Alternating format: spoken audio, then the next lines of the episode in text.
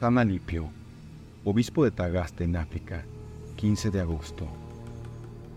No suele pecar de pródigo en los elogios el martirologio romano, cuando anuncia o comenta la festividad de sus santos, pero en la de San Alipio manifiesta cierta delectación en exponer con detalle las relaciones de este santo con el gran obispo de Hipona, como si el haber merecido la íntima amistad de San Agustín fuese hermoso timbre de gloria y casi garantía de santidad.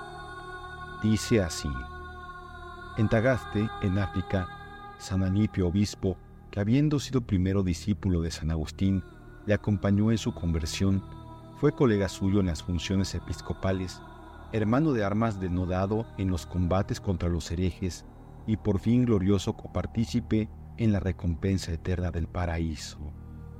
El mismo San Agustín nos trazó la biografía de su amigo en las páginas inmortales de sus confesiones, donde celebra las virtudes de Alipio y cuenta los momentos más conmovedores de su vida, aunque el valor exacto de esta biografía solo adquiere su plenitud en el contexto de aquella admirable obra, la entresacamos para ajustarla a nuestro libro. Dice así, San Agustín y Alipio. Alipio nació como yo en la ciudad de Tagaste y pertenecía a una de las principales familias de dicha población. Era más joven que yo y acudió a mis lecciones como discípulo desde que puse cátedra en mi pueblo natal, siguiéndome después a Cartago. Me amaba mucho porque le parecía hombre de bien y muy devoto, y yo le amaba porque notaba en él natural disposición para la virtud, manifestada ya en tan tiernos años pero se dejó llevar por la corriente impetuosa de las costumbres de Cartago, cuyos habitantes eran aficionadísimos a los frívolos espectáculos del circo y en ellos participó Alipio con verdadera furia. Cuando él andaba envuelto miserablemente en esa pasión, empecé a enseñar públicamente la retórica, pero él no acudía aún a mis lecciones porque había cierto disgusto entre su padre y yo. Un día, cuando yo enseñaba desde mi cátedra, Entró Alipio, me saludó, se sentó y se puso a escucharme. Para ser más comprensible y ameno el asunto que exponía, se me ocurrió traer a cuento lo que ocurría en los juegos del circo, burlándome con ironía de los esclavos de aquella pasión. Bien sabéis, Dios mío, que ni siquiera pensaba entonces en corregir a Alipio de aquella inclinación, pero tomó la burla para sí convencido de que había hablado solo para él. Y lo que en otro cualquiera podía haber sido motivo para mirarme con enojo, en ese excelente mancebo lo fue para incomodarse consigo mismo y aumentar el afecto que hacia mí sentía. Al oír aquellas palabras mías, salió Alipio prontamente del abismo en que tan ciega y apasionadamente se hallaba hundido, y ya no volvió más a los juegos del circo. O después logró vencer la resistencia de su padre a que fuese yo su maestro, con lo cual convertido en discípulo mío, me siguió en las supersticiones de los maniqueos, amando él en ellos aquella continencia de que hacían ostentación y que él creía verdadera, siendo solo fingida y engañosa. Para conformarse con los deseos ambiciosos de sus padres, Alipio se apresuró a precederme a Roma, donde cursó la carrera de Derecho y llegó a apasionarse increíblemente en los combates de los gladiadores. Esa pasión tuvo en él una causa por demás extraña, porque sintiendo verdadera aversión por tales espectáculos, se encontró cierto día con unos condiscípulos y amigos suyos que después de un banquete iban a asistir a esas diversiones. Invitáronle a acompañarlos y como se resistiera con verdadera obstinación, le hicieron amigable violencia logrando que lo siguiese. Pero les decía, aunque obliguéis a mi cuerpo a ir al anfiteatro y me coloquéis entre vosotros, ¿podréis por ventura forzar mi alma, ni mis ojos a que presten atención a tan bárbaros espectáculos? Yo estaré allí como si no estuviera, y triunfaré de ellos y de vosotros.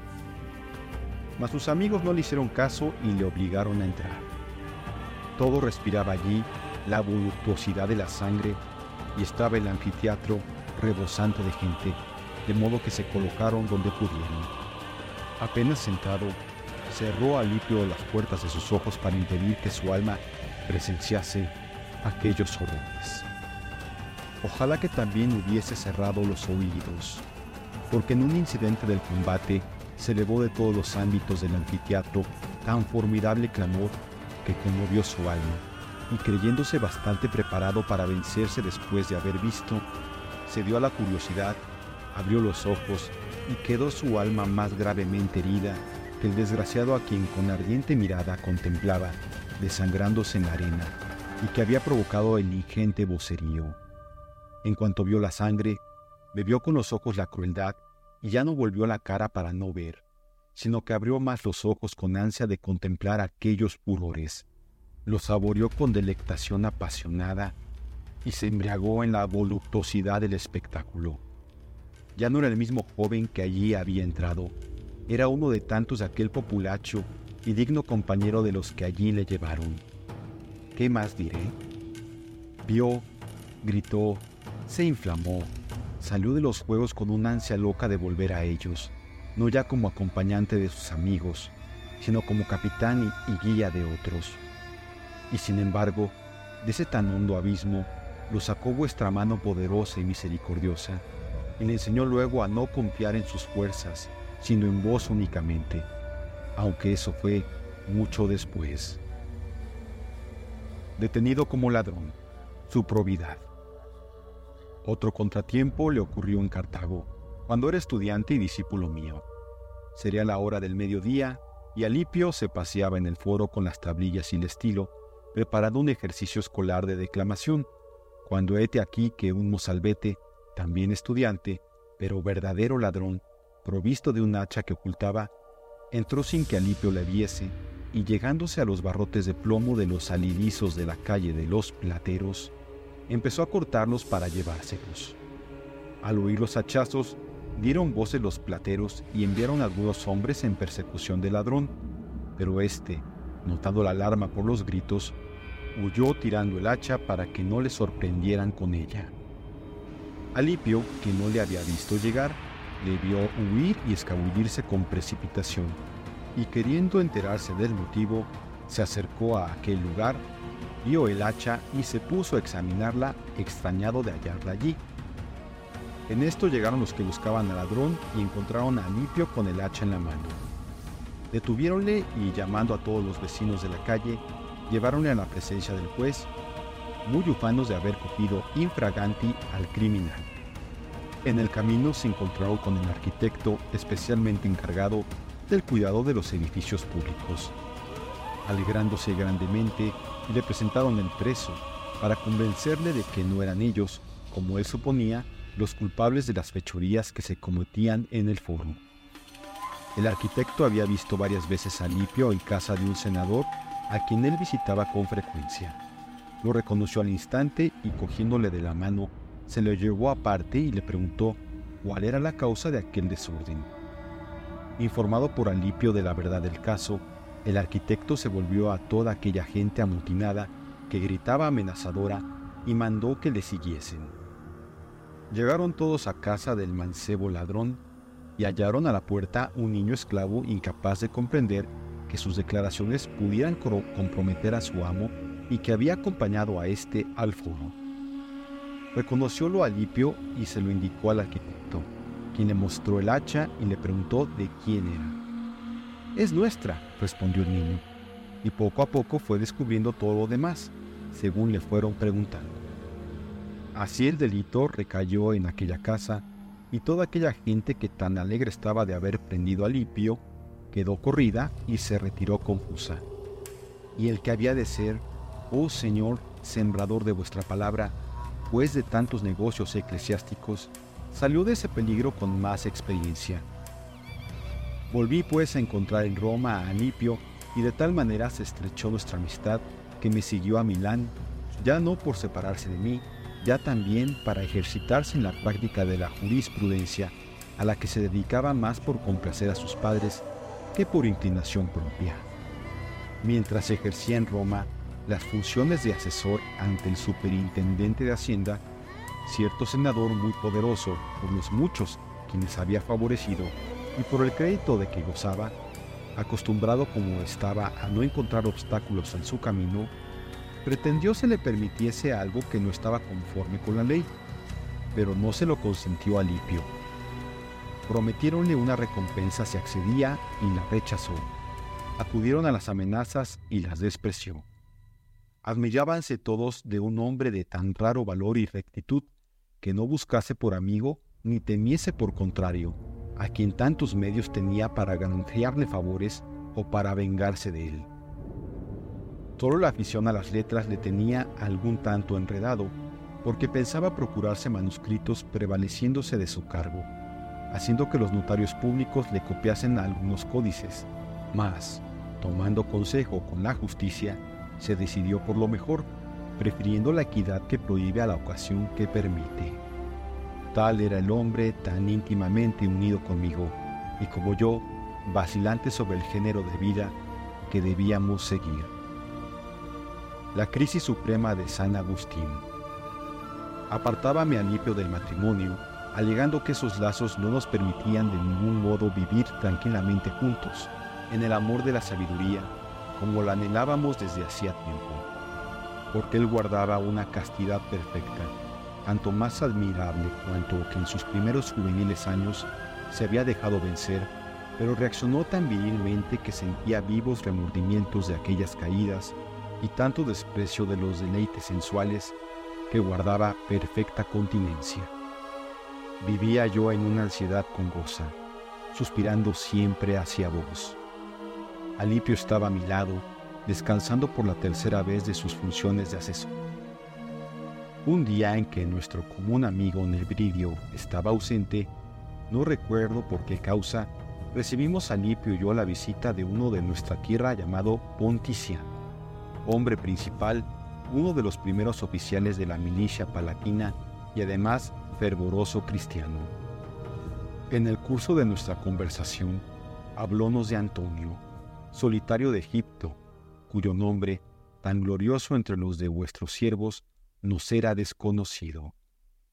Oíamos con admiración el relato de tan portentosas y auténticas maravillas, recientes además y obradas por vuestros siervos en el seno de la Santa Iglesia Católica. Y todos quedamos sorprendidos, nosotros de oír cosas tan grandes y extraordinarias, él de que nos fuesen tan nuevas y desconocidas. Hablónos después de los muchos monjes que llevaban en los monasterios vida más angelical que humana del perfume suavísimo de sus virtudes, que de aquellas soledades se elevaba hacia vos, y de la maravillosa fecundidad del desierto de la que tan ignorantes nos hallábamos. Pero, ¿qué? Si hasta desconocíamos que allí mismo, en Milán, extramuros de la ciudad, había un monasterio poblado de santos monjes que dirigía y cuidaba el santo obispo Ambrosio. Mientras Ponticiano nos refería tantas maravillas de la gracia y de la virtud, mi conciencia se hallaba torturada por los remordimientos y la vergüenza invadía todos los senos de mi alma. En cuanto dio fin a su relato y al asunto que motivó su visita, se retiró aquel amigo, enviado sin duda por tu providencia misericordiosa. Entonces, reflejando en el rostro la tempestad que se había levantado en mi ánimo, me volví hacia Nipio y exclamé, ¿y qué hacemos nosotros aquí? ¿No lo has oído? Levántanse los ignorantes y arrebatan el cielo, y nosotros, hinchados de nuestra ciencia, estamos aquí revolcándonos en la carne y en la sangre. ¿Es por ventura vergonzoso seguir sus huellas? ¿No es más humillante para nosotros tener el ánimo tan apocado que nos venzan en el dominio de las pasiones y en la perfección de la vida espiritual? Esas fueron poco más o menos mis palabras, y la agitación que me dominaba me obligó a alejarme de él. Alipio me miraba en silencio, porque mi voz tenía un sonido y un deje para él desconocidos, y aún más que mis palabras, la turbación de mi frente, el color de mis mejillas, la expresión de mis ojos, lo demudado de mi rostro y el timbre de mi voz delataban la conmoción de mi alma. Me retiré al jardín y Alipio me siguió de cerca, porque comprendía que no podía dejarme solo en aquella crisis de mi ánimo, y nos sentamos lo más lejos posible de la casa. Hablábame yo en mi interior y me decía, ánimo, no hay que esperar más. Y mis deseos parecían responder a mis palabras. Veíame a punto de obrar y me quedaba suspenso. los apetitos sensuales, las locas vanidades, mis antiguas amigas, me tiraban de la vestidura de mi carne y me decían por lo bajo, ¿Cómo nos despachas? ¿Nunca jamás hemos de acompañarte? ¿Y ya desde ahora no podrás hacer esto ni aquello? ¿Y qué era esto y aquello que me sugerían? Oh Dios mío, apartad misericordioso del alma de vuestro siervo y borrad de mi memoria esas manchas, esas torpezas, esas infamias. Pero ya no las oía más que a medias, ya no se me ponían de frente y con osadía, sino que tímidamente susurraban a mis espaldas. Me seguían los pasos solicitando una mirada al alejarme, pero retardaban la decisión de mi voluntad. Faltábame valor para romper con ellas con brusquedad y librarme de sus importunidades, porque la violencia del hábito me hacía repetirme a mí mismo. ¿Te imaginas que has de poder vivir sin ellas? Pero eso me lo decían con poca firmeza, débilmente, porque en el camino que veía adelante y por el que temía pasar, descubríaseme serena, majestuosa, sonriéndome modesta y reservadamente amable en la castidad, que, tendiéndome las manos pudorosas como para recibirme y abrazarme, me mostraba al mismo tiempo una multitud de niños, de vírgenes purísimas, de viudas venerables, de ancianos que ostentaban su nibio ropaje, y como haciéndome cariñosa burla, pero revestida de invitación solícita al esfuerzo, parece que me decía, ¿qué? ¿No podrás hacer tú lo que hicieron estos y aquellos? Alipio, sin apartarse de mí, esperaba en silencio en que pararían los descompuestos movimientos y los extremos que en mí veía. Y cuando tras las profundas reflexiones que ocuparon mi espíritu y conmovieron hasta lo más profundo de mi alma, puse ante la vista de mi conciencia todo aquel amasijo de miserias, se levantó de lo hondo de mis entrañas una como densísima nube que se resolvió en un diluvio de lágrimas. Y para darles más libre curso, y comprendiendo que para descargar hasta la última gota de aquella nube necesitaba la soledad más absoluta y que debía evitar aún la presencia de mi amigo, me levanté y me alejé de él cuanto pude. Él permaneció sentado en el mismo sitio, lleno del mayor asombro. Yo me eché debajo de una higuera, no sé de qué manera, y allí di rienda suelta a mi llanto, y brotó de mis ojos un torrente de lágrimas que vos, Dios mío, recibisteis como gratísimo sacrificio. Conversión de Agustín y de Alepio. Así estaba yo cuando oí en la casa vecina una voz de niño que decía cantando, Toma y lee, toma y lee. Cambiando entonces la expresión de mi rostro, empecé a reflexionar si acaso sería algún estribillo de juego de niños, pero no recordaba haberlo oído nunca. Y dando tregua a mi llanto, me levanté y tomé esas palabras como una orden de lo alto para que abriese la escritura y leyese el primer capítulo que se me ofreciese. Volvíme al instante al lugar donde permanecía Anipio, porque allí había dejado las epístolas de San Pablo. Cogí el libro, lo abrí y leí para mí lo primero con que toparon mis ojos y que decía así. No en banquetes ni embriagueces, no en vicios y deshonestidades, no en contiendas y emulaciones, sino revestidos de nuestro Señor Jesucristo y no empleéis vuestro cuidado en satisfacer los apetitos del cuerpo. Epístola a los Romanos, capítulo 13, versículos 13 a 14.